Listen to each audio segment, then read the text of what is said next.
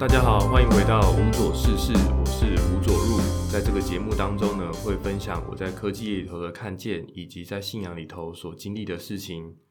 那么节目的一开始啊，就想要问一下大家，不知道大家劳动节呢有没有都放假呢？那么我们公司的话，其实规定上比较特别，就是在早些年呢，可能一二年啊，当时呃因为陈水扁执政的关系啊，有把原本的七天年假呢，就是把它砍掉这样。那我们公司的福利啊，就是把当初扣掉那七天假呢，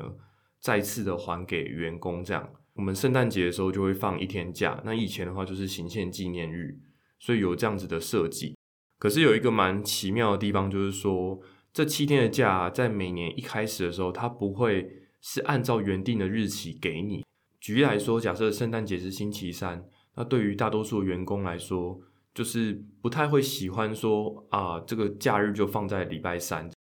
反而希望啊，就是可以弹性的去安排。所以像这种状况的话呢，通常会把这个福利呢就提供给我们，我们可以自己决定啊，想要把这个原本是十二月二十五的这个假期排在其他的地方。那如果有一些节日呢是可以跟年假连合在一起的话。福利的这个委员会呢，他们就会帮我们安排在放在一起，这样那年假就会多放一天，就会有这样的状况。但是往年的话，其实都会有一种这个自作聪明的现象。去年的时候就是五一劳动节啊，他就是把这个五一劳动节的假期啊的这个假呢，就排在了好像是中秋节吧。那所以我们那时候中秋节呢就会多放一天，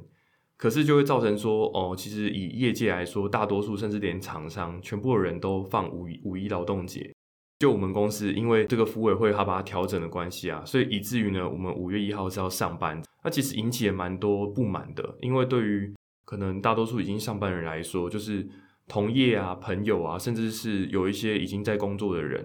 然后他们自己的家族啊、家人的聚会，也会选在五一劳动节。那其实对上班人来说，有一个小小的优点，就是说，呃，因为可以借五一劳动节啊放假。他们就回家提早可以去过母亲节，那过完母亲节之后也不用急着哦返回自己工作的这个城市，因此啊，我觉得上班之后会觉得普遍来说啊，我觉得还是蛮喜欢就是有五一劳动节这一天的，对，然后今年就很幸运的呢，终于有把这个假就是给我们这样，所以就五月二号的时候呢有放假，也让自己的步调呢就再次的调整这样。因为毕竟就是让整个产品的这个上市的节奏啊，就是如同这个连续几集一直以来的这个第三季都在强调，就是因为产品真的快要上市了嘛，所以其实变得越来越忙碌。然后我自己也是很想要借由这个年假好好的休息。那我觉得蛮感谢，就是因为同事之间啊，真的彼此还蛮互相照顾的。我仔细算过啊，清明年假后啊，除了有这个分流办公的某一周呢，那一周是没有办法。这个进公司的，就我没有权限可以进公司，所以那一周的六日啊，我觉得可以很好的休息，因为你你叫我做事情，我也什么事情都帮不上忙嘛。所以呢，那时候状况就是不需要进公司，但除此之外啊，就是剩下的每一天呢都有上班，所以六日呢我也都有去实验室。那我觉得当时的话，其实有同事有问我说，需不需要他也进公司去陪我加班啊，或者是去帮忙？那么我当时的想法就是说，其实。那个加班的内容没有太复杂，也没有太困难，然后甚至有些实验就是坦白讲，就是一个人做，就仪器也只有一台嘛，所以其实多一个人在旁边看啊，然后凑热闹的话，其实对于可以更快的下班，然后更快把事情处理好啊，帮助是不太明显。当时我做加班的时候啊，我并没有想着说啊，之后我要跟同事讨价还价，就说啊，那个之前都是我加班啊，现在换你加班呢，其实没有，我是没有这样的想法。而且好死不死的是，因为这个我们也都知道啊，最近很流行的话题就是这个累火车。那么同事啊，他们就买不到火车票啊，所以啊，他礼拜五就请假，然后礼拜四晚上呢，他是六点啊，他就要准时离开公司，然后可能就要去搭车站搭车，然后就回台中了。因此他的工作量也是全部都转嫁到我的身上来。然后所以礼拜五的时候就会觉得说有一点担心，这样就看着礼拜五的状况，然后想必说啊，这个事情真的也都做不完呢。那么是不是六日呢？然后加劳动节连假，其实又要在公司度过，就其实有点担心。那么因为我们一起专案的这些同仁啊，基本上大家都是中南部，台中啊、台南、高雄，然后甚至最近有一位新同事是彰化，所以其实我就有点担心说，就是谁不想要返乡啊？这个事情不太好协调，就不太可能说啊，别人已经买了车票，你跟他说啊，不行啊，你就给我留下来加班。我就觉得这样子的沟通其实不太妥当。但是后来就是鼓起勇气，就说啊，因为礼拜五晚上就是刚好还是有件事情，所以我就想说，哎，礼拜五晚上啊，你是不是可以稍微带我一下，然后把看厂商那边有什么资料啊要处理的事情，就是帮忙处理完。那他自己本身手上也有一件事情啊，是需要一直等待，就是实验结果，可能跑一次可能两三个小时，所以他要稍微等待一下。所以刚好他也是因为他自己的职务需求啊，需要在公司留比较晚，所以我就跟他就是拜托。那也很巧的，就是说他真的就是这一次的这个劳动节连假，他也不会返乡这样，所以他就很阿萨利的说啊，因为之前这个周末加班都是我一个人来嘛，那他也都没有过来，所以他就很开心的跟我说啊，那就是他没有问题啊，就是如果假日厂商需要的话，他可以自己再过来公司，然后操作仪器。把需要的实验啊跟资料提供给厂商，这样就请我放心的呢，就可以离开公司，然后好好的享受自己的假期。所以我就觉得说，算是蛮意外的一个收获。这样，然后我觉得是进入职场之后，我觉得感受更深的地方，就是我从小到大都是一个不太会跟人起冲突的人，但是我也绝对称不上一个沟通的高手。这样，其实不太懂得怎么样去适当的利用一些人际之间的利益，然后去做沟通。像我之前有听过一些。比较厉害的人啊，他们善于沟通的时候啊，其实他们是不太愿意给别人凹的，就有别人会有一些人情的压力啊去做，但是啊，他就会很直接的在踩到他底线的时候啊，立刻就触动那个警报，说：“哎，不行哎，哦，我不可以哦，怎么可以免费呢？啊，我帮你之后，那你之后要怎么帮我呢？那或者是说啊，如果我帮你了之后，可能我们的友情交情就处于一个很尴尬的状态，哎。”所以我觉得不可以妥协，就是他有很多这种善于沟通的方式，是我觉得哦，实际互动过后啊，我觉得真的还蛮厉害的做法。那我自己的部分就真的是，我觉得是秉持一个自己做人的人格吧，就是尽量呢可以好好的沟通，然后有耐心的对话，然后呢试着去表达自己的想法，也了解对方的想法。但是难免呐，就是我觉得因为这样子的互动模式啊，当然把职场呢打造的很友善。但是我觉得换个角度来想啊，其实我也有一度啊，就发现说我就是太不想要与人起冲突了，以至于啊，甚至我有时候会觉得说啊，其实有的时候啊，真的有生活中应该要起冲突，然后应该要去捍卫自己权利的时候，我却是慢半拍。那以我自己来说，我觉得一个蛮印象深刻的经验是，哦，某一次呢，就跟教会哥哥姐姐们一起出去玩，然后那时候去宜兰啊一个蛮有名的观光的餐厅啊去吃饭。那其实吃的过程当中啊，我就一直余光看到说，有一个人呐，好像在我们的这个桌子旁边呢，就吃合菜的时候啊，一直这样绕来绕去，然后手机在那边拿上拿下的，所以我就觉只是觉得啊，这个人好怪哦。但是我一直觉得说啊，这个一定要打扰他吗？也不知道他在干嘛诶，就觉得好像不太对劲这样。对，但是呢，后来啊，这个同桌这个哥哥们啊，他突然看到说，哎，这个人是不是在偷拍啊？然后他瞬间呢，就直接拍桌啊，然后冲出去说：“你刚才是在拍我女朋友？你为什么要拍我女朋友？你拿照片拿出来给我看，照片是什么？手机给我看，你要不要自己删掉？”然后呢，就很严厉的方式啊，直接的就是去告诉对方。那我觉得看到那件事情的时候，其实事后我检讨蛮久的，甚至有好长一件段时间啊，都会想起这件事情，就觉得说：“诶，真的，其实他这样子做出这么不礼貌跟。”甚至是侵犯，不仅是侵犯啊我个人的权益，是侵犯我身旁的人，甚至跟我亲近的人。那么我是不是可以去捍卫这个权利呢？对，所以我反而就是有一阵子就跟神说啊，该生气的时候好像也要生气耶。然后有些权利啊，是我不可以坐视不管，反而要自己更努力的，就是积极的去争取。所以我觉得像前几集遇到这个菜鸟小妹的状况嘛，也是让我自己有一点打抱不平，然后觉得想要透过一些方式。尽可能的去帮助他，当然心情上、情绪上是的确，我是展现出蛮就是蛮厌恶的，就是觉得说啊，这样的职场风气真的就是很不 OK。那实际上的话，我还是在想说，到底要什么样的机会可以把这个意见啊，就很好的反映出去。这也是最近啊，我觉得透过一些职场互动啊，让我去更深入思考的地方。那么一般人呢，就会觉得说啊，不要起冲突啊，这一定是一个好的个性啊。可是我觉得也因为透过这件事情，让我去反思啊。就是你太过极端呐，其实往往都不是这个好的状况。这样，就是你太压抑啊，然后压抑自己的情绪，到后来甚至是自己会生病的程度。所以我觉得这都不是一个很好表达的方式。那我蛮印象深刻的是，刚开始在科技业找工作的时候，因为毕竟我也没有找过其他类型的工作啊，所以其实我太不太确定说这个人资啊，他招募的时候是不是同一个方法。但至少就我当初科技业面试下来啊，几乎每一家的这个人资他会问的问题啊，开头的几个问题啊，我都觉得说这根本就是同一个手册或同一个 SOP 流程，他去问答的。像其中一个让我觉得很印象深刻的部分，就是他都会问你说：“诶，你可以说说看你的三个缺点是什么，以及呢，你是怎么样去克服自己的缺点。”这个是让我蛮印象深刻部分，因为。刚开始找工作的时候啊，我完全没有去网络上找一些面试技巧啊、注意事项啊。一开始面试的时候，我的这个方向是啊，我要先透过面试让自己找到哦面试的感觉。所以那时候我投了蛮多，可能是我自己在求职上的第二志愿或第三志愿。也就是说，即使上了，基本上我都不一定会考虑会去，甚至说我根本不打算去的这个公司跟职位，就还是偷偷看这样。那我觉得这很神奇，就是说不知道是因为。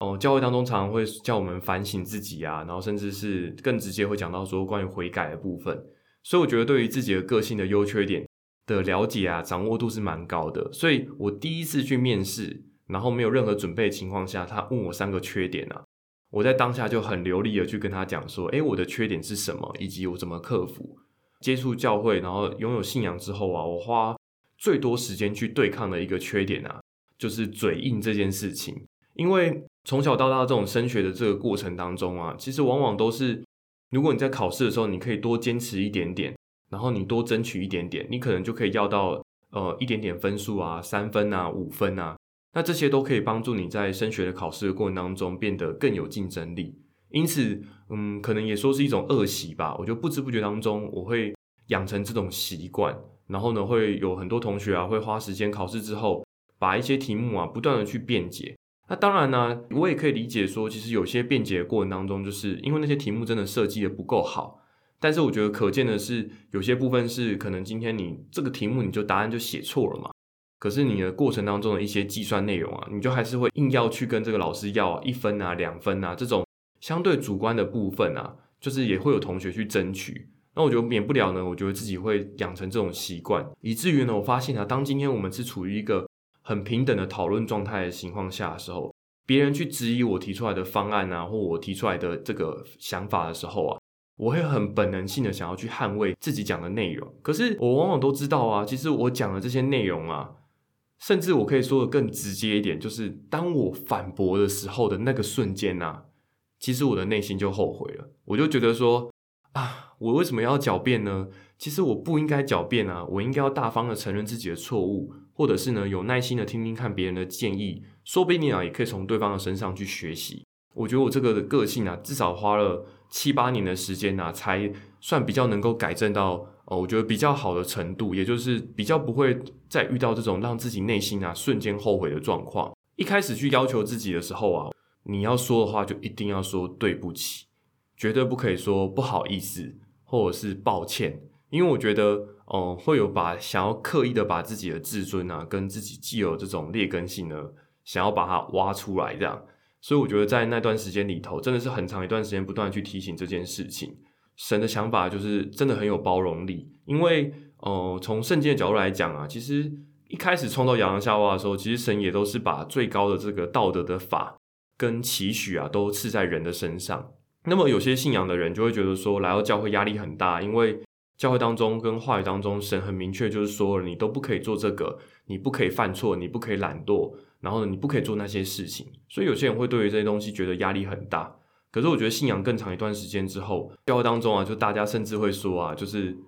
觉得神啊是比人呢都还有人格的神，这样就是非常的体贴啊，然后也很了解人的这个心理跟自尊。所以啊，我们常常忽略一件事情，就是当然神有定下的标准跟法则。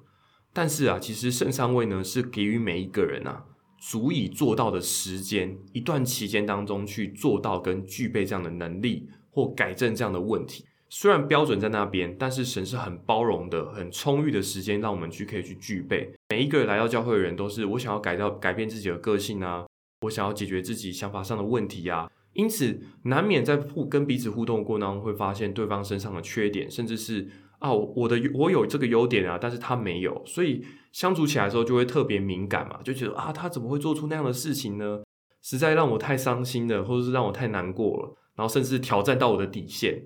但是因为我觉得神还是能够很好的包容我，当我自己改正个性之前啊，其实会发现真的有很多教会里面的哥哥姐姐们啊，或者是身旁同年龄的人啊，他们看见这些问题之后。也有透过呃自己的祷告也好啊，或者是通过一些情境的互动，让我慢慢的去了解自己的问题，甚至当我已经正确意识到自己的问题的时候，还是有为了要改变这个问题啊，修正这个个性啊，就是去造就的时间呐。这个是我觉得，呃，教会当中所营造的环境啊，是特别让我容更容易呢去把这个我已经养成二十年的坏习惯啊，完全改正过来的一个很大的助力。然后营造一个很棒的环境啊，让我可以去解决这个问。所以啊，在这一周当中想到这些故事的时候啊，就想到啊，怎么样去解决自己的不好的坏个性啊，甚至是跟人起冲突的部分啊，我就想到了一个哦，生活中常常会经历的这个情境，那就是啊，输入法选字错误。那输入法选字错误啊，现在都很多时候我们都是用手机在打字嘛，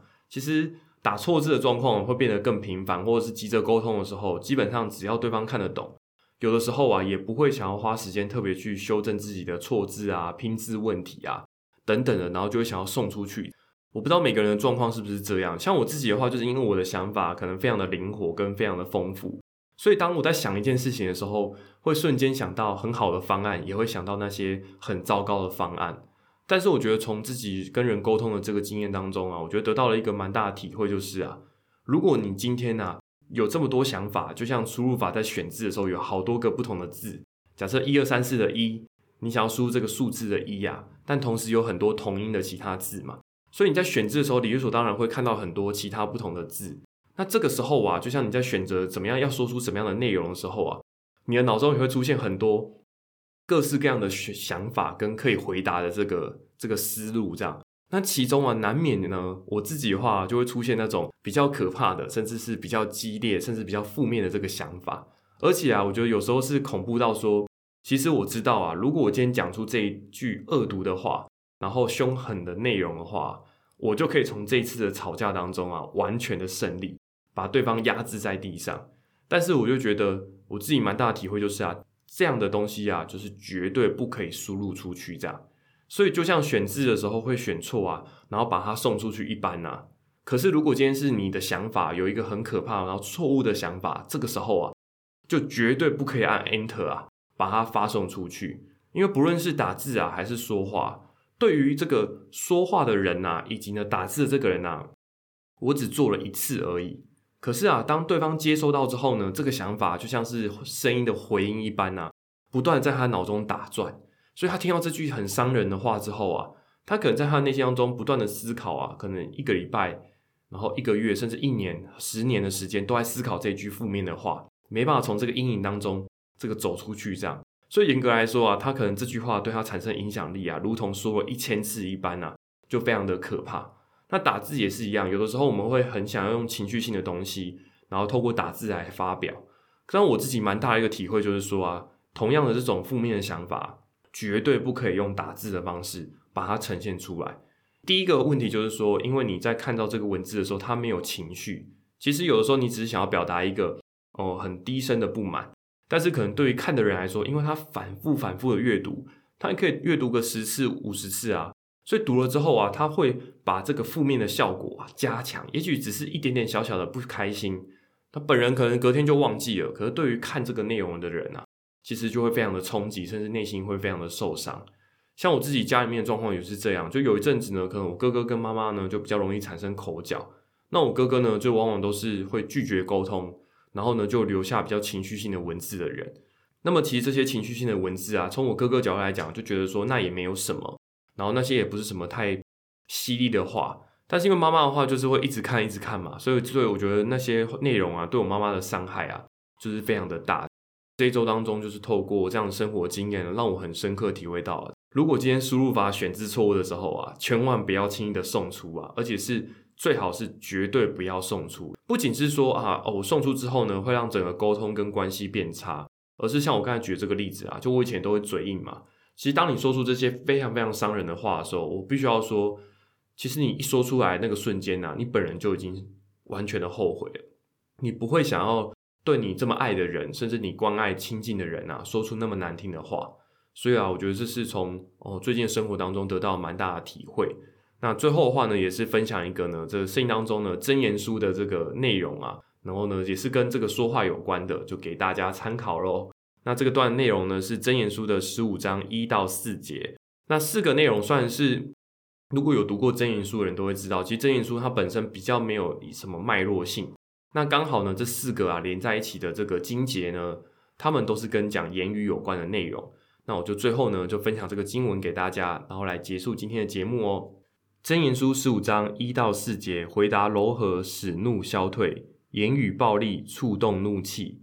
智慧的人的舌散发知识，愚昧人的口吐出愚昧。耶和华的眼目无处不在，恶人善人他都见察。温良的舌是生命树，乖妙的嘴使人心碎。那我是吴卓入，我们就下一集节目再见喽，拜拜。